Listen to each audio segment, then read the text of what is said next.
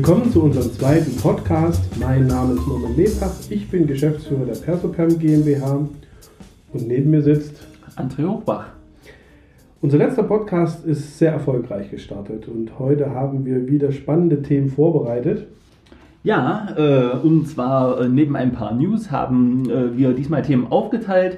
Äh, Norm, du hast dich äh, für das Talentmanagement entschieden. Ähm, liegt daran, dass wir als wir äh, vor zwei Wochen ist es ja inzwischen her äh, bei der IHK den Vortrag äh, gehalten haben, beziehungsweise du den Workshop gemacht hast, viele Fragen auch in dem Bereich äh, gestellt wurden und ich widme mich äh, dieser Woche den Bewertungsplattformen für Unternehmen, also da, wo Unternehmen als Arbeitgeber bewertet werden. Ja, Talentmanagement, wir können gleich mal durchstarten. Ähm, Talentmanagement, ja, man muss den Begriff so ein bisschen mal auseinanderlegen. Und zwar einmal das Talent und einmal das Management. Es ist ja so, dass jedes Unternehmen die passenden, passenden Talente sucht und ähm, ja, letztendlich äh, die guten Mitarbeiter anziehen, fortbilden und fördern möchte. Und es das heißt doch, dass je erfolgreicher das gelingt, auch umso erfolgreicher das Unternehmen am Markt sich etabliert. Das heißt, äh, ja, Talentmanagement ist ein sehr komplexes Thema, was aber in meinen Augen immer um die Identifikation, um die Gewinnung, die Entwicklung und den Einsatz äh, ja letztendlich der äh, Talente auch äh, eine Rolle spielt. Ja, wir sind ja darauf gekommen, weil ganz konkret äh, im, im Workshop das Thema Einsatz externer Dienstleister einmal war und parallel dazu natürlich auch äh, beim Thema Onboarding das Ganze ein bisschen mit aufkam. Also das waren so die zwei Themenkomplexe, die wir ja da mit behandelt haben. Und da kam so ein bisschen das, äh, der Bereich Talentmanagement auf, wie das dann halt so ist. Und äh, ein weiterer Fakt, eine News hat damit auch zu tun, die du, die du äh, rausgesucht hast. Ähm, also die Frage, die die Leute gestellt haben, war tatsächlich, wann macht es halt Sinn, ähm, Talentmanagement ähm, ähm aufzubauen? Mache ich das lieber selber? Macht das ein externer äh, Dienstleister? Das war ja so der, der Ursprung. Wie siehst du das denn? Naja, die äh, Aufgabe ist nicht ganz einfach äh, zu bewerkstelligen, wenn man eben nicht die ausreichenden Kapazitäten im Unternehmen hat. Also das heißt, wenn die Kapazität und vielleicht auch das Know-how nicht da ist, dann ist es durchaus ratsam, auch externe Dienstleister hier zu Rate zu ziehen. Und da meine ich zu Rate einmal, um sich vielleicht strategisch äh, beraten zu lassen oder aber auch gewisse Teilbereiche ähm, outzusourcen. Also wenn wir mal Talentmanagement in die Abschnitte äh, teilen, die da auch vielleicht heißen Identifikation, Gewinnung und Entwicklung, ähm, dann ist es tatsächlich die Identifikation gar nicht so leicht. Ja, das heißt, äh, man muss in den eigenen Mitarbeitern schauen, wer bringt gewisse Kompetenzen mit, wer hat gewisse äh, Fähigkeiten. Aber es geht auch darum, vielleicht externe Mitarbeiter zu begeistern. Und da ist es äh, tatsächlich erstmal zu suchen, wo gibt es die eigentlich? Wo sind die? Also die Identifikation von Menschen, die vielleicht die Kapazitäten und die Kompetenzen mitbringen. Und ich glaube, die Frage ist gar nicht so leicht zu beantworten. Gebe ich das raus in externe oder mache ich das selbst? Das richtet sich wirklich danach, wie ich im Moment ähm, ja auch intern aufgestellt bin mit meiner Personalabteilung oder mit meiner Abteilung, äh, die sich also mit Personalarbeit beschäftigt. Ja, zumal es ja auch nicht ganz einfach ist, wenn wir an die DSGVO denken, äh, die Daten für einen Talentpool zum Beispiel auch vorzuhalten. Ne? Also das ist ja mit einem gewissen Aufwand verbunden. Man muss die Leute fragen, ob man das darf. Also da steckt ja die Tücke im Detail, sage ich mal. Ja, die Talentidentifikation ist auch häufig mit Personalmarketingmaßnahmen verbunden. Das heißt, äh, nicht nur Active Sourcing, also wo man auf Plattformen sich bewegt, wo man aktiv wird, wo man aktiv Menschen anspricht, vielleicht auch in sozialen Netzwerken ähm, den Kontakt aufbaut, ist es im Personalmarketing auch so, dass man natürlich seine, ja, sein, sein Bild von nach außen schärfen muss, dass man einfach auch die richtigen Anreize auch publiziert. Und wenn sie vielleicht noch gar nicht definiert sind, auch mal sich strategisch Gedanken macht, was kann denn ein Bewerber oder einen Mitarbeiter letztendlich äh, bewegen, zum einen im Unternehmen zu bleiben und zum anderen in das Unternehmen zu kommen. Hm. Ja, also es gibt ganz viele Facetten. Ein Thema, das wird vielleicht heute noch etwas unterschätzt, ist aber ganz klar auch das äh, Mitarbeiterempfehlungsprogramm.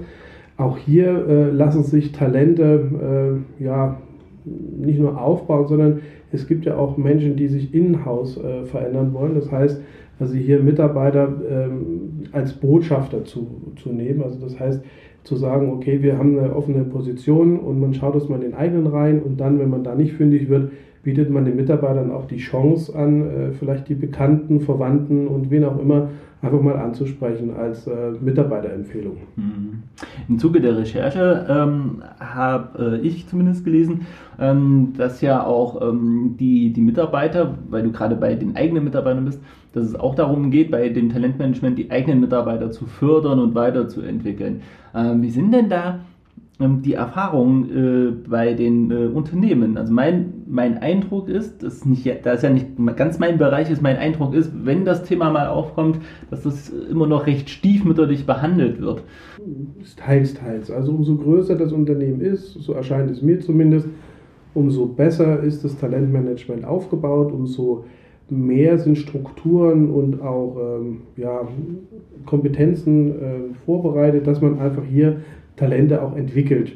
Und ähm, ich denke, dass es heute viel mehr auch um Kompetenzen geht als um Berufe und dass man durchaus also hier auch Talente aufbaut im eigenen Unternehmen und äh, da verschiedene Dinge einfach äh, aufbaut. Also das heißt, Kandidaten, die da sind, letztendlich an den eigenen Reihen auch für kommende Aufgaben vorbereitet das ist nur immer eine Aufgabe, die also auch Führung braucht, die eine Organisation braucht, die auch ganz klare, eindeutige Verantwortlichkeiten benötigt und dahingehend auch, ja, vielleicht auch mal eine KPI-Festlegung. Also das heißt ein Controlling in dem Sinne, wie bewerte ich auch bestimmte äh, Kompetenzen, um am Ende auch Kompetenzen herauszufinden, die bei dem einzelnen Mitarbeiter vielleicht schon vorhanden sind, bevor ich immer auf die Suche gehe nach mhm. neuen, neuen äh, Kollegen ja, da gibt es Technologien, die man da einsetzen kann. Es gibt aber auch ganz einfache, ich sage jetzt mal, Jahresgespräche, Zielvereinbarung, Leistungsentwicklungsgespräche, wo man das mal zum Thema macht, um einfach auch mal entsprechend ja, die Frage zu stellen, wo will sich denn der Mitarbeiter auch mal hin entwickeln? Das wäre auf jeden Fall mal ein vernünftiger Ansatz, das äh, mit einem Mitarbeiter zu erörtern. Das muss im Kontext aber zur Kultur auch des Unternehmens passen. Also wenn man jetzt zum Beispiel sagt, ja, man entwickelt sich in, in, in sämtlichste Richtungen, äh, das ist ja nicht in jedem Unternehmen möglich. Am Ende muss es, ja, muss das Talent genau das Handeln und äh, auch das Denken im Fokus haben. Also das Unternehmen muss einfach das mehr in den Fokus rücken. Und ähm, das ganze Thema heißt eben dann nicht nur Mensch als, ich sage jetzt mal, Arbeitskapazität, sondern wirklich auch dem Mensch mit einem gewissen Respekt und einer Wertschätzung entgegenzubringen, indem man denjenigen auch im Mittelpunkt setzt und sagt, okay, wir haben ein Talentmanagement, das besteht aber zukünftig aus eigenen Mitarbeitern, die sich entwickeln möchten oder vielleicht auch externen Kandidaten, die vielleicht heute noch gar nicht ja, zum, zum Unternehmen gehören, wo man sagt, okay, perspektivisch passen die aber gut zu uns äh, als Unternehmen, weil die einfach bestimmte Kompetenzen mitbringen, die attraktiv sein könnten. Hm. Ja, jetzt ist auch so, äh, in der aktuellen ähm, Arbeitsmarktsituation ist es, ist es ja ein purer Luxus, einen Talentpool aufbauen zu können, den auch zu halten. Äh, weil es ist ja nicht so, dass die Arbeitnehmer auf dem Markt rumschwimmen und wissen nicht, wo sie hin sollen, sondern es ist ja genau das Gegenteil. Ähm, die Unternehmen haben die Probleme, überhaupt die Leute zu binden und äh, in einen Talentpool zu binden. Das heißt, sie sind ja gar nicht im, im Unternehmen angestellt, sondern sind grundsätzlich interessant. Das äh, stelle ich mir noch viel, viel schwieriger vor. Ähm, und ähm, da ist es, glaube ich, schon ganz wichtig, du hast es gesagt, ne, dass Respekt und diese Wertschätzung da halt einfach mit, mit einfließen. Ja, weil ähm, die Menschen, die heute arbeiten, werden weniger. Also das heißt, die Anzahl der, der Menschen, die überhaupt äh, arbeiten könnten, sind weniger. Das heißt, die äh, arbeiten, ja, sind eigentlich eine, ein rares Gut an sich unabhängig von ihrer Ausbildung. Und wenn ich heute davon ausgehe, dass ich vielleicht mit dem einen oder anderen noch nicht arbeiten kann, weil er bestimmte Fähigkeiten nicht mitbringt, dann sind bestimmte Kompetenzen vielleicht zu fördern. Und diese Kompetenzen kann ich aber im Unternehmen selber auch aufbauen, kann sie eben äh, ausbauen und kann an der Stelle vielleicht den einen oder anderen Kandidaten entwickeln. Und ähm, ja, es ist für alle beide Seiten sehr fruchtbringend, weil sie eben an der Stelle äh, jemanden dann im Unternehmen haben, der eine gewisse Dankbarkeit hat, der eine gewisse Unternehmenszugehörigkeit auch verspürt und der am Ende ja so auch nie vielleicht auf die Stelle gekommen wäre, wenn ich ihn nicht selber entwickelt hätte. Hm. Oh gut. Ist auf jeden Fall ein spannendes Thema. Du hattest es auch äh, in der Vorbereitung schon gesagt, du würdest da auch gerne nochmal ähm, noch etwas ausführlicher äh, drüber reden. Vielleicht, dass man mal mit einem Experten halt auch ähm, spricht oder mit einem Unternehmen, was tatsächlich einen, einen Talentpool aufbaut. Ja. Aber wir halten erstmal fest, Talentmanagement ist, ist, wie vieles im Recruiting und im, äh, im, im, HR keine äh, Teilzeitbeschäftigung. Da muss man sich schon, schon äh, voll widmen und man braucht auch eine, eine sehr schlüssige, stringente Strategie dahinter. Ja, weil das formal das Wort Talent und Management eben aus einem ökonomischen Ansatz Management besteht und aus dem Wort Talent, was ja eher ein Menschlichkeit, wertorientiertes äh, Wort ist und wo man an sich zwei Begriffe zusammenfügt, die vielleicht gar nicht so zusammengehören. Aber mit dem Hinblick auf Wertschätzung und auch auf Respekt zueinander, glaube ich, ist man gut bedient, auch einen Talentpool aufzubauen. Ob denn immer intern geführt wird oder extern, das könnten wir nochmal zum Thema machen, was auch Vor- und Nachteile sind für die jeweilige Variante. Aber an der Stelle, denke ich, ist es wichtig, dass es erstmal ein Talentpool überhaupt äh, wichtig ist, um auf Arbeitskräfte zurückzugreifen, die man vielleicht so gar nicht äh, sonst zur Verfügung hätte. Jo, ein schönes Schlusswort zum Thema, würde ich sagen. Kommen wir zu ein paar äh, ja, sogenannten News. Ich weiß nicht, ob jedes immer eine, eine, News ist. Es sind ein paar Themen, die uns aufgefallen sind, wo wir gesagt haben, okay, das, das äh, sprechen wir zumindest mal an. Ich würde tatsächlich mit dem ersten Thema starten. Und zwar geht es um äh, die berufliche Bildung, also berufliche Ausbildung in der digitalen Arbeitswelt. Und zwar sich, ähm, gibt es im Bund dazu eine ähm, Arbeitskommission, eine Enquete-Kommission, äh, die sich gebildet hat. Und die hat sich neulich von Experten beraten lassen. Und äh, du weißt, ich sehe das ja immer kritisch, wenn Experten halt gerade solche Arbeitsgruppen in der Politik halt beraten, weil natürlich immer jeder da auch gewisse Interessen mit, äh, mhm. mitbringt und äh, manchmal mir persönlich ja die Neutralität fehlt oder der gesunde Menschenverstand. Und jetzt ist das ja auch noch ein Thema, was mich persönlich immer sehr interessiert, über das ich ja auch öfter berichte. Und ähm, diese Arbeitsgruppe hat grundsätzlich auch mal festgestellt, dass viel zu wenige, vor allem kleine Unternehmen, sich mit dem Thema Digitalisierung in der Ausbildung beschäftigen.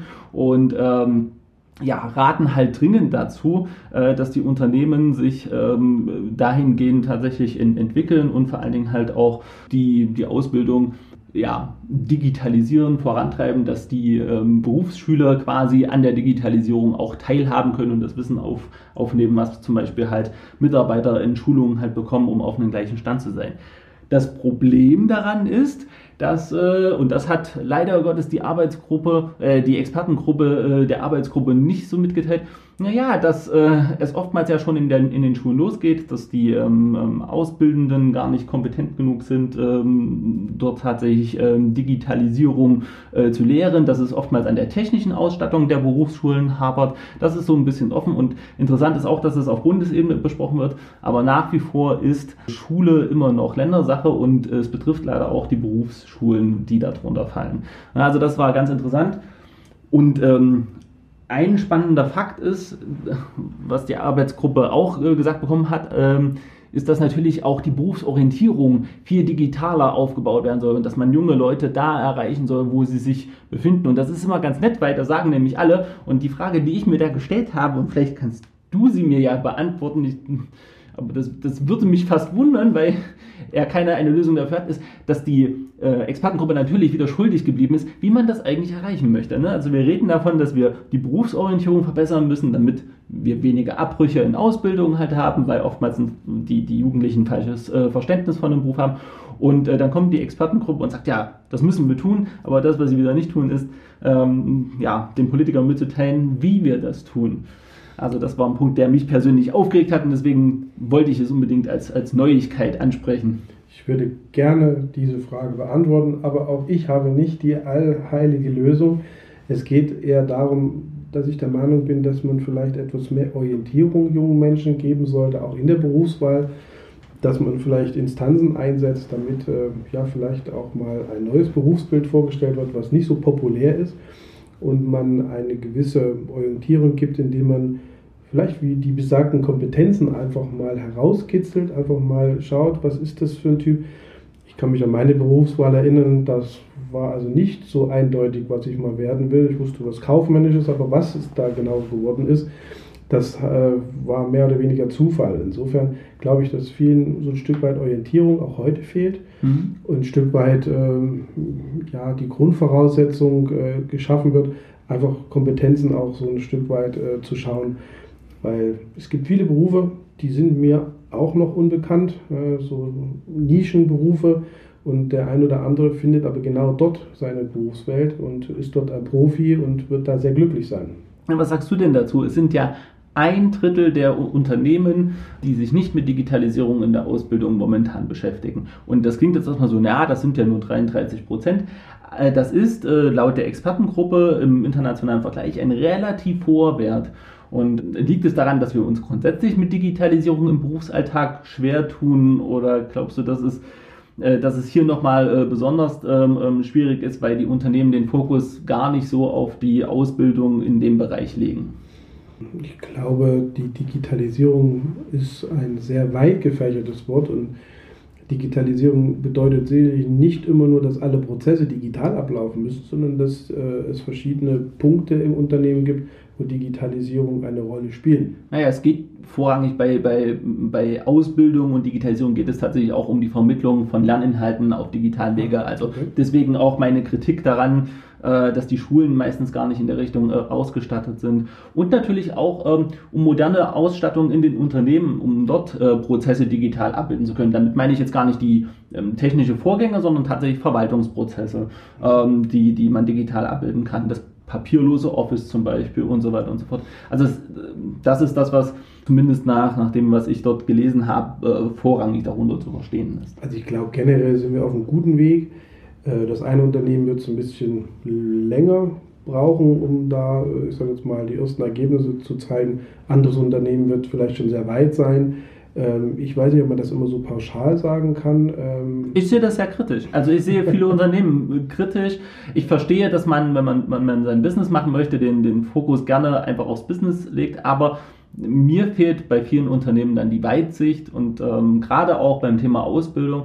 Äh, viele Unternehmen streichen ja Ausbildungsplätze, weil sie keine Auszubildenden oder für sich nicht passende Auszubildende finden. Finde ich eine ganz gefährliche Entwicklung und dann halt natürlich auch noch zu sagen, okay, ähm, Digitalisierung stellen wir hinten an, weil wir momentan andere Prioritäten setzen und das dann auch noch in der Ausbildung quasi mit zum Tragen kommt. Ich halte das für, für kritisch, aber wollen wir uns nicht so lange an der einen News festhalten? Wir wollten es ja immer nur kurz anreißen.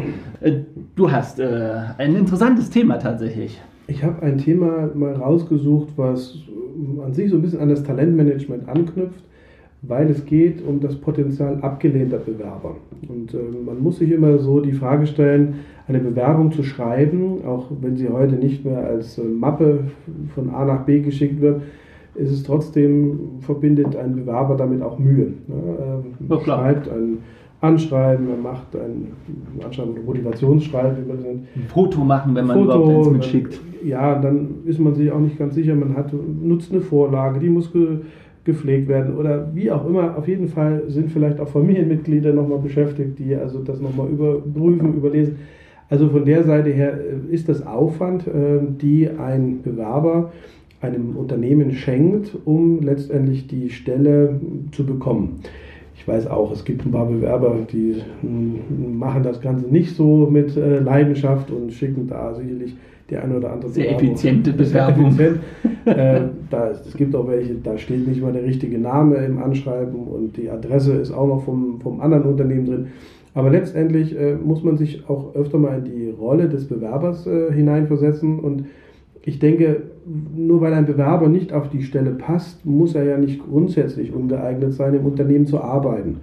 Und da bin ich genau bei dem Thema äh, Talentmanagement, wo man vielleicht auch mal sagt, okay, heute passt es nicht, heute können wir leider ihn nicht, äh, kommen wir nicht zusammen, aber wir würden Sie sehr gerne in einen Bewerberpool, Talentpool äh, aufnehmen, um letztendlich dann mit vielversprechenden Kandidaten immer wieder in Kontakt zu bleiben. Also Kontaktpunkte zu nutzen, um vielleicht mit Bewerbern zu kommunizieren, später auch diese dann wieder erneut ansprechen zu können und vielleicht auch darauf zurückzugreifen, dass ja diejenigen auch wieder Menschen kennen, die vielleicht dann für eine entsprechende Stelle auch geeignet sind. Also ich nenne das jetzt mal Empfehler aus dem Sinne von einem Bewerberpool.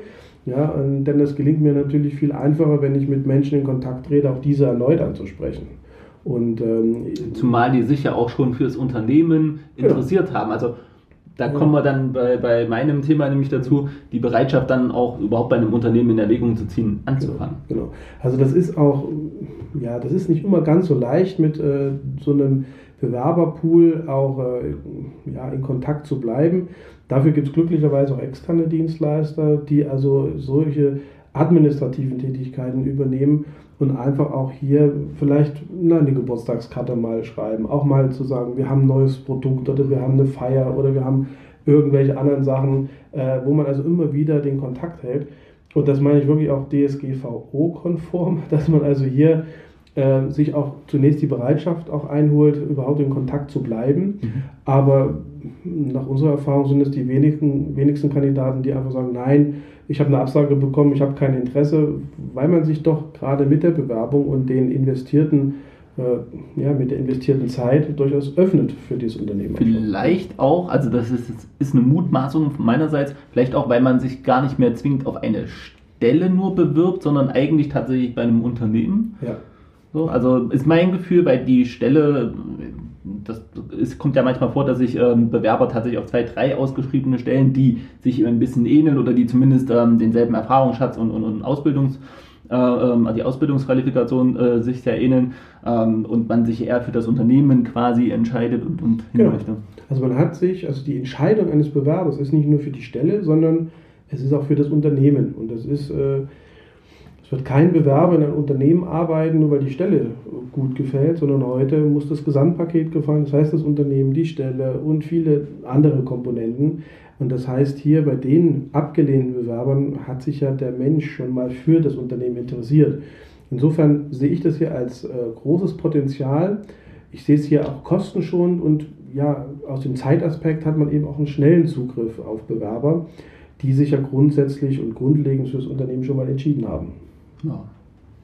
Wollen, wir, wollen wir mit der nächsten, weil du hast interessante News rausgesucht. Ähm, und zwar geht es darum, dass, also es ist noch nicht entschieden, aber es soll noch in diesem Jahr kommen, Homeoffice. Also das Thema Homeoffice. Und da kannst du ja mal, äh, was, was, du, was du rausgesucht hast, äh, kannst du ja mal äh, zum Besten geben. Wir hatten uns schon mal drüber unterhalten und ich reflektiere dann mal, was, was du so rausgesucht hast. Also ich habe das hier noch vor mir liegen. Ähm, es ist tatsächlich so, dass das Arbeitsministerium noch 2019 ein Gesetz für das Homeoffice beschließen möchte. Also ein Gesetz äh, auf ein Homeoffice. Das heißt, ähm, ja, ich bin immer kritisch bei Gesetzen, die was regeln, äh, was ein Unternehmen machen muss oder machen soll. Das hat, weißt du, wie das konkret aussehen soll. Ich weiß, es ist noch nicht fertig, aber ich stelle mir halt schwierig vor, ein Recht auf Homeoffice, gerade in der Produktion oder sind Betriebe ausgeschlossen oder gibt es dann Regelungen, ja, äh, es gibt halt Jobs, die, die sind halt nicht von zu Hause aus zu machen. Also es heißt im Allgemeinen, alle, die zumindest gelegentlich von zu Hause arbeiten könnten, sollten bessere Möglichkeiten bekommen und äh, dazu gehört angeblich auch dieser Rechtsrahmen. So, nur was ich damit verbinde, ist, sind so zwei Fragen. Das eine ist, äh, von zu Hause aus arbeiten, äh, vielleicht entsteht da auch der Rechtsanspruch, eine entsprechende Infrastruktur zu bekommen. Dass das heute möglich ist, das heißt sogenannte Software as a Service, äh, wo man sagt, okay, ich kann von zu Hause aus arbeiten, ich muss mich nur in ein bestimmtes System einloggen. Ist aber damit verbunden, wenn das auf einem Recht basiert, muss vielleicht der Arbeitgeber ein Laptop oder ein Mobiltelefon oder was auch immer zur Verfügung stellen. Ich stelle mir das aber schwierig vor. Also davon abgesehen, dass der Netzausbau noch leichte Schwierigkeiten hat, äh, stelle ich mir das datenschutzrechtlich durchaus äh, gerade beim Versenden von brisanten Daten und dann halt äh, ähm, von mir aus halt vom Homeoffice aus äh, damit zu arbeiten, das stelle ich mir manchmal schwierig vor. Also zumindest bei sensiblen Unternehmensdaten stelle ich es mir schwierig vor. Gut, ich sehe das gar nicht so schwierig, weil das kann man absichern. Das Problem ist dabei nur, wenn ich das als Recht verbriefe, dann, ähm, dann ist es so, dass es äh, der Anspruch da ist, aber meiner Erfahrung heraus, äh, zum Beispiel bei uns im Unternehmen kann jeder ein Homeoffice benutzen. Äh, ich merke es doch aber, dass es sehr selten genutzt wird, obwohl die Möglichkeiten bestehen. Und ähm, dass, wenn es so eine Art Recht ist, ist es vielleicht auch eine gewisse Pflicht, ähm, die auch vielleicht ein Arbeitgeber erwirkt und sagt, okay, wir, haben, wir halten ja gar keinen Arbeitsplatz vor, sondern es ist das Homeoffice, ist der Arbeitsplatz. Und Ich glaube, ähm, dass nur mit einem reinen Homeoffice auch die sozialen Kontakte, die vielleicht ein Arbeitsplatz mitbringen, auch das nette Gespräch, auch das, äh, der, kleine, das kleine Abstimm, der kleine Abstimmungsplausch mit einer Tasse Kaffee, der kommt dann einfach zu kurz. Sicherlich geht es hier darum, ein Recht zu haben, es machen zu können. Aber so Themen wie zum Beispiel Zeiterfassung, äh, ja, mhm. vielleicht auch wie, wie wird das abgerechnet? Wie ist das mit Strom? Wie ist das mit Telefon äh, und solchen Kosten? Und einfach auch die, die Produktivität, und das meine ich jetzt erstmal gar nicht negativ, äh, das, das äh, keiner will, sondern ähm, du weißt, ich liebe es äh, auch äh, von zu Hause aus einfach zu arbeiten, unter anderem, weil ich auch gerne nachts arbeite, weil ich konzentrierter bin, aber ähm, ich weiß von vielen, dass es ihnen sehr schwer fällt, wenn sie denn mal von zu Hause aus arbeiten müssen sich zu konzentrieren. Es sind viele Ablenkungen da. Man muss seinen Alltag sehr genau strukturieren, weil sonst ist man nicht produktiv, sonst schafft man einfach seine Projekte nicht.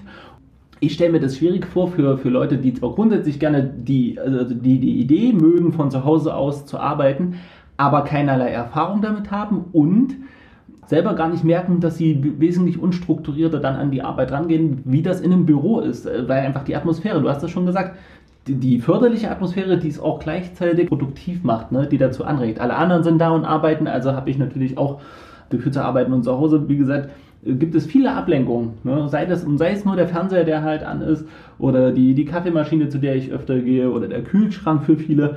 Ähm, das sind so Ablenkungen und ich stelle mir das halt wirklich schwierig vor, dass, dass es ein, ein Recht auf Homeoffice gibt. Natürlich macht es Sinn, wenn, wenn es geht und wenn jemand das unbedingt möchte. Ich glaube, dass das Gesetz, wenn es ein Gesetz wird, ist auch nicht mehr zeitgemäß, weil die viele Unternehmen an sich das Homeoffice auch als Anreiz anbieten.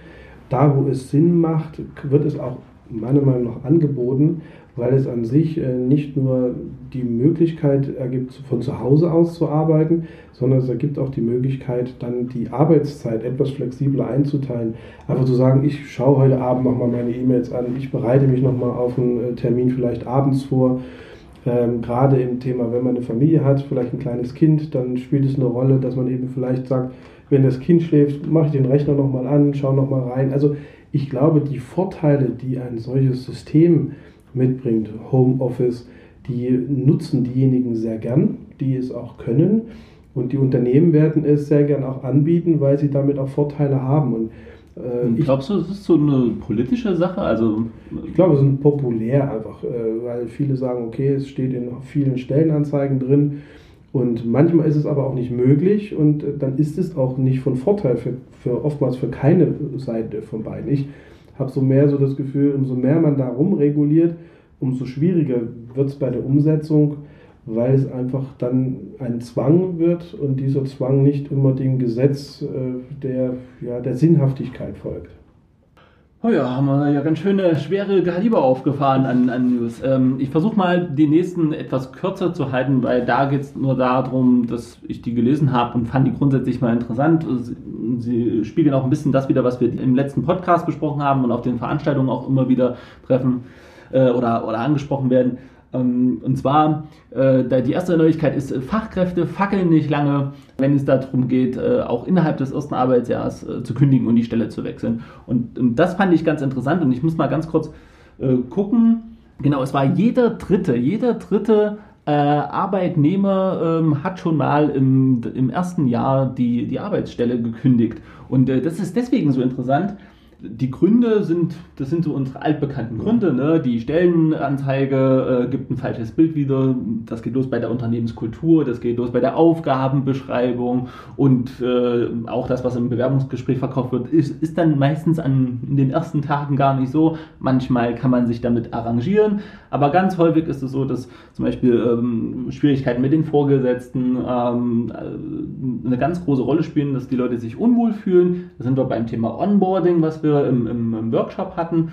Und dann äh, ist es halt so, dass die Fachkräfte, Fach- Fach- und Führungskräfte heißt es, die fackeln dann einfach nicht lang. Ne? Die sind dann halt einfach äh, weg, die kündigen. Und ähm, hier ist es so, dass eine, das war eine sehr, sehr große Umfrage. 13.000 Fach- und Führungskräfte wurden befragt und sogar 2.000 Recruiter und Manager, was auch immer dann darunter genau verstanden wird. Und interessant ist, interessant ist hier tatsächlich, jetzt muss ich nochmal in meine Notizen gucken, drei Viertel der Recruiter die Wahrscheinlichkeit, dass jemand innerhalb des ersten Jahres oder überhaupt kündigt, ziemlich stark unterschätzen. Und zwar glauben sie, dass die Wahrscheinlichkeit bei unter 15 Prozent liegt, was natürlich ein sehr, sehr geringer Wert ist. Und ähm, das ist natürlich völlig konträr äh, zu dem, was jungen Fach- und Führungskräfte gesagt haben. Die sind durchaus bereit, da liegt äh, die Quote bei über 70 Prozent.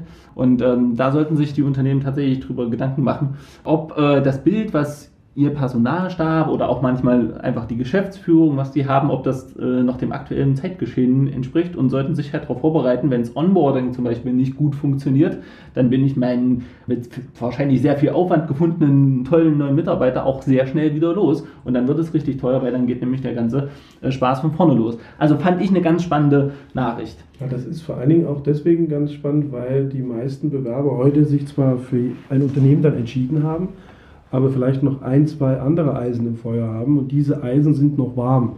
Also das heißt, äh, ja, wenn das dort nicht so ist, äh, wie man das glaubt, ja, dann ist es ganz schnell auch, dass man dann die zweite oder dritte Wahl in Angriff nimmt und sagt, okay, dann äh, ich habe mehrere, mehrere Zusagen in der Tasche, dann gehe ich halt woanders hin. Und das ist also heute wirklich live und die Unternehmen sehen immer nur ihren Ausschnitt und haben also das Bild, ja, da kommt ein Bewerber und der fängt an und den haben wir jetzt sicher. Aber diese Sicherheit ist äh, fast ein bisschen trügerisch.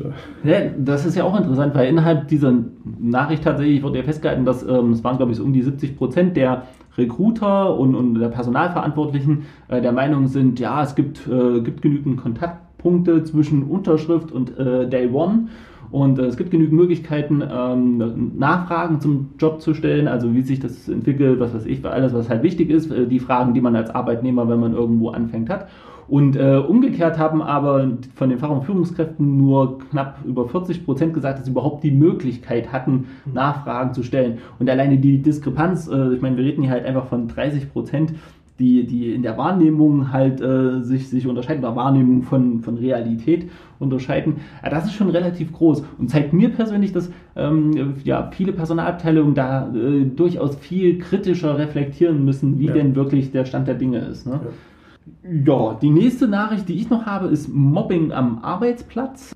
Äh, und zwar ist es so, dass äh, über 60 Prozent der Arbeitnehmer ähm, schon Erfahrung mit Mobbing am Arbeitsplatz haben. Das bedeutet nicht, dass 60 Prozent der Arbeitnehmer gemobbt werden, das muss man dazu sagen, aber es gibt halt Erfahrungen mit Mobbing am Arbeitsplatz. Und äh, hier fand ich interessant, dass die Ursache, also dass es meist, dass ein Gruppenprozess ist. Das fand ich total spannend. Also es ist nicht so, dass es jetzt den einen Mopper gibt oder den einen, der eine, der schwierig ist und der Rest ist davon völlig losgelöst, sondern es ist meistens ein Gruppenprozess. Aber es gibt natürlich immer irgendeinen Auslöser, und der ist aber nur ein ganz geringer Teil. Also es geht ganz viel um Verselbstständigung, dann, dass, ähm, wie gesagt, wenn das einmal im Gang getreten ist, dass es auch ganz schwierig ist, tatsächlich wieder herauszukommen. Und natürlich halt auch, dass die äh, ja, Vorgesetzten natürlich ähm, dann Schwierigkeiten haben zu identifizieren, wo ist denn die Ursache äh, dabei. Und da sind auch wieder die Zahlen interessant, äh, die da erhoben wurden in der Untersuchung. Ähm, es gehen nämlich ähm, ganz viele von den ähm, äh, von den äh, Vorgesetzten aus, dass sie in der Lage sind, also über die Hälfte, 53 Prozent sind es, gehen davon aus, dass sie in der Lage sind, Mobbing zu unterbinden aber viel weniger trauen sich zu, überhaupt Mobbing zu erkennen, äh, also zu, davon zu erfahren, weil viele natürlich auch äh, darauf angewiesen sind, dass das Feedback äh, von den Mitarbeitern kommt. Und äh, was auch in dieser Untersuchung aufgefallen ist, ist, dass ganz viel wenige von den äh, Führungskräften im Personalbereich überhaupt eine Schulung, ein, ein mhm. fachgerechtes Training dazu erhalten haben. Und das fand ich äh, tatsächlich insofern spannend, weil wir ja bei Mitarbeiterbindung sind und äh, eben als andere äh, News ja auch hatten, dass die Leute auch wieder wechseln. Und dann glaube ich, dass es durchaus wichtig ist, dass man hier auch mal Zusammenhänge erkennt und sagt, okay, ich muss also nicht nur das Onboarding verbessern, sondern ich muss eventuell tatsächlich auch in diesem Bereich etwas tun. Und mein Personal, wir, wir hatten es im letzten Podcast, die Personalabteilung ist heute eine Schlüsselabteilung und die müssen ganz viele Kompetenzen halt mitbringen. Und das ist zum Beispiel eine, äh, wo, wo ich persönlich sage, da muss man muss man was tun. Also ich glaube, die Sensoren müssen etwas sensibler eingestellt werden. Ähm, denn man muss das auch so mal so betrachten, Mobbing ist häufig äh, eine Gruppe gegen eine andere und meistens ist die gemobbte Gruppe immer etwas kleiner. Ja, das heißt, äh, ja, wenn sich immer alle auf die größere Gruppe konzentrieren, äh, ich, ich, bin der Meinung, das ist ein Thema, ähm, was sehr sensibel betrachtet werden muss, wo also Arbeitgeber auch sich in einer Pflicht fühlen müssen, also hier den Einzelnen auch zu unterstützen und vielleicht auch Hilfe zu leisten, in welcher Form auch immer. Das ist sicherlich gar nicht so einfach zu behandeln, aber ich finde es gut, dass du das Thema mal zum Thema machst, weil das doch sehr häufig ein Thema ist, ja, was vielleicht auch verschwiegen wird. Und Mobbing ist halt, fängt eben ganz klein schon an. Ich fand die Zahlen erschreckend. Also aufmerksam bin ich ja gar nicht wegen dem Thema an sich geworden, da sind wir wieder dabei, ne, mhm. ne, dass das so untergeht, sondern als ich die Zahlen halt gesehen habe. Ne, 60 Prozent fand ich halt extrem viel, dass die Leute Erfahrungen gemacht haben. Äh, da muss man jetzt halt gucken, ähm, es sind glaube ich 24 Prozent, die direkt Mobbing Opfer sind und ähm, der restliche Anteil, ähm, das waren glaube ich, ähm, äh, waren ich an die 30 äh, Prozent, 37 Prozent, waren das, die zumindest Zeuge von Mobbing geworden sind. Und deswegen kommt er auch über diese über 60 Prozent zustande. Ähm, das muss man natürlich nochmal noch mal betrachten, aber wenn, das ist trotzdem eine erschreckend hohe Zahl. Und deswegen fand ich es persönlich als Thema so spannend und so wichtig und wollte es unbedingt mit reinbringen. Und ich hatte es schon, schon, schon angerissen, es ähm, gibt noch ein weiteres äh, Thema, äh, und zwar auch im Bereich Fachkräftegewinnung kann man das äh, mit, mit verorten und zwar das Thema Nähe zum Arbeitsplatz. Ich habe das schon so gesagt. Ähm, es gab eine Untersuchung, da wurden 2000 ähm, ähm, Arbeitnehmer gefragt, ob sie für eine Stelle woanders hinziehen würden. Und die meisten legen halt Wert darauf, dass die dass ihr Arbeitsplatz in der Nähe ist. Und äh, man hat das mit dem Begriff Heimat äh, betitelt und unter Heimat verstanden tatsächlich äh, die meisten alles, was so unter 50 Kilometer Entfernung ist. Ne, bei 40 Prozent ist es sogar unter 30 Kilometer äh, ähm, Entfernung, also würden sie auch einfach nicht umziehen äh, für den Job. Und umziehen würden sowieso ganz wenige. 87 Prozent filtern, also 87,1 Prozent filtern bei der Suche nach Jobs die Entfernung. Ne? Und zwar äh, 50 äh, Kilometer ist äh, dieser Radius, der halt maximal äh, gesucht wird. Und ich fand das so, so erschreckend, weil tatsächlich das früher mal anders war, als die Joblandschaft auch noch ein bisschen anders aussah. Ne? Da war man durchaus bereit, gerade viele aus dem Osten waren bereit, durchaus auch in äh, die alten Bundesländer zu ziehen. Und gerade auch bei Azubis war äh, die Bereitschaft viel höher, ähm, auch ähm, etwas weiter in eine andere Stadt zu gehen, um eine Ausbildung anzufangen. Und heutzutage ist es nicht mehr so. Und ich fand die Zahlen halt auch da so, naja, erschreckend ist es vielleicht jetzt nicht, aber ich fand die so, so prägsam dafür, dass wir halt ein Problem haben, Leute zu, zu ziehen. Und die Untersuchung ist von ähm, meine Stadt.de gemacht worden, die hier als Stellenportal beschrieben wurden. Mir war gar nicht klar, dass die jetzt ein Stellenportal sind. Und äh, die haben natürlich die Schlussfolgerung daraus gezogen, dass man, äh, und Achtung, jetzt für alle äh, kleinen Unternehmen, dass man als kleines Unternehmen sich hier die, die Chance nehmen kann und sich als regionaler Arbeitgeber gut positionieren kann. Nur da sind wir wieder dabei, wir hatten das ja auch schon wenn das jetzt jeder macht, dann ist man ja nichts mehr Besonderes. Denn wenn sich jeder als guter regionaler Arbeitgeber positioniert, wo bleibt denn dann die Unterscheidungskraft halt bei, bei anderen?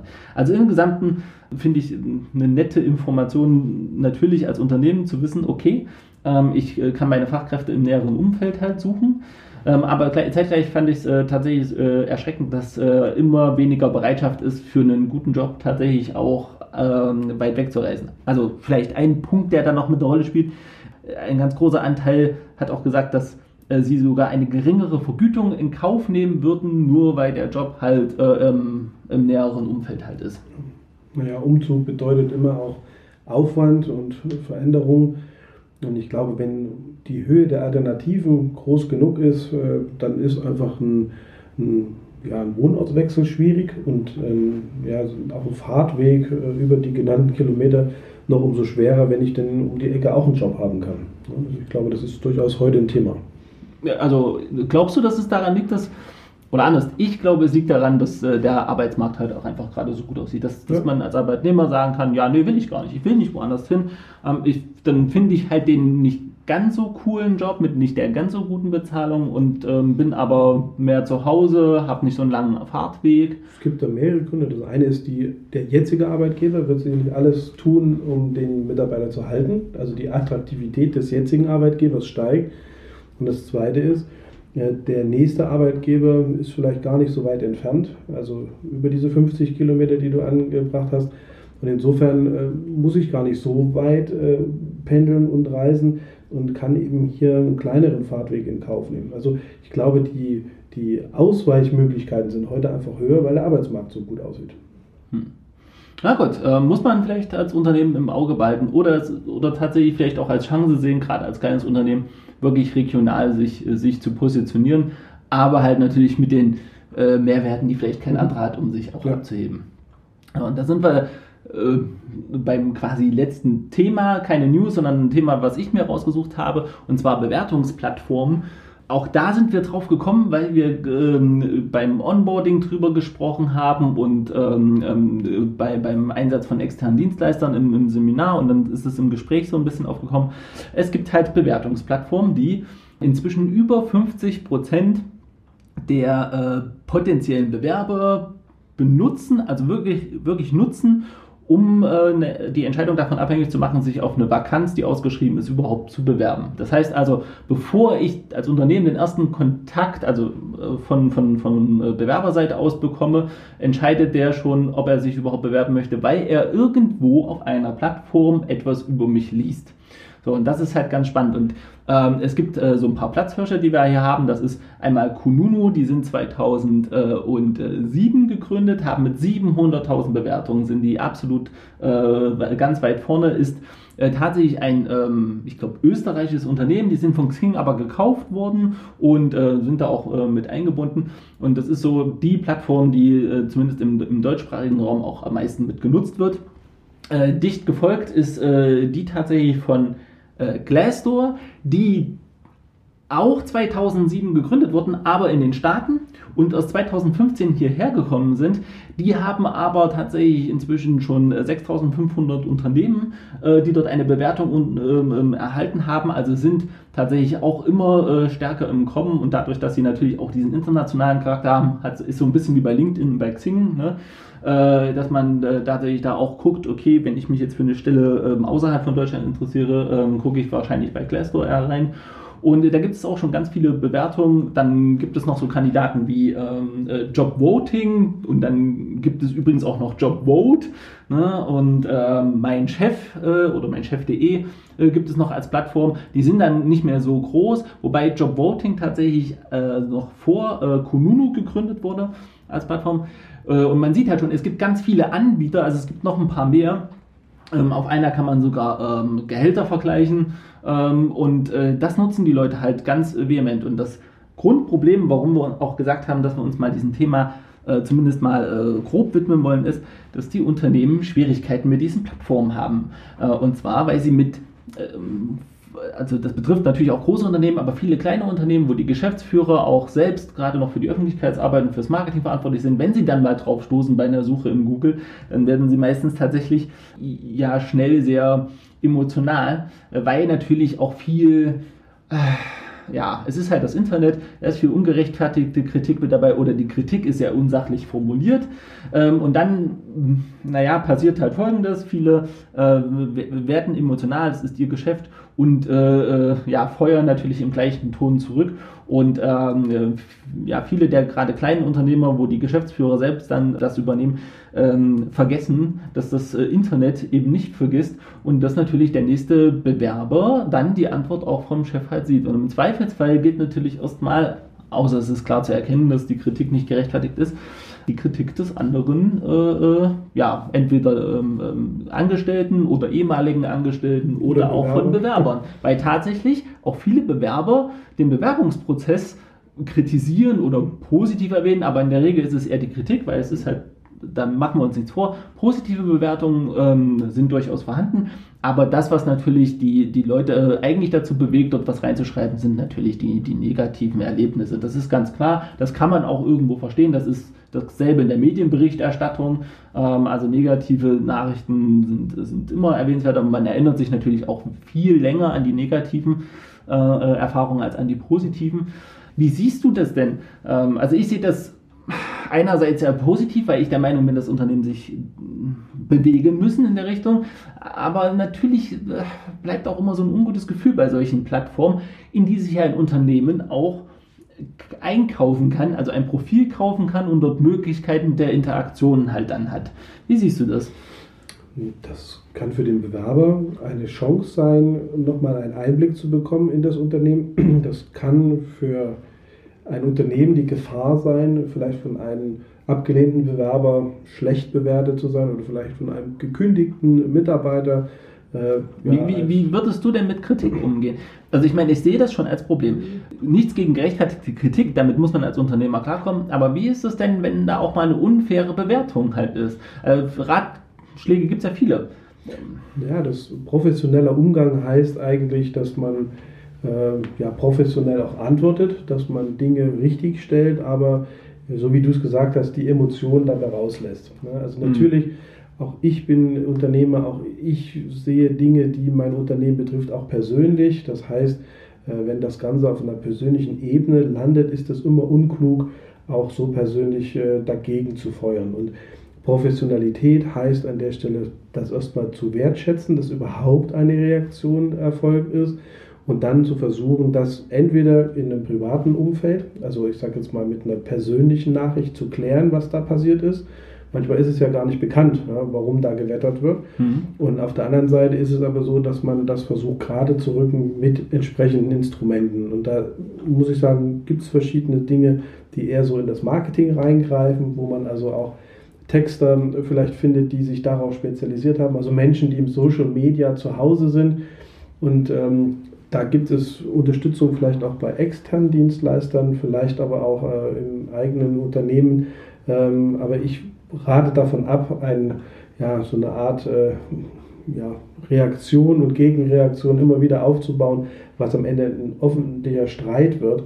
Das hm. ist meistens sehr ungünstig für das Zum, Unternehmen. Zumal ja ähm, habe ich tatsächlich bei der Recherche gelesen, auch viele äh, Unternehmer dann den Fehler machen und ähm, vergessen die DSGVO und kommen dann auch mit Namen, wenn sie ja. wissen, welchen, um welchen Mitarbeiter es sich da handelt. Gerade bei kleinen Unternehmen ist das dann doch relativ schnell mal ersichtlich.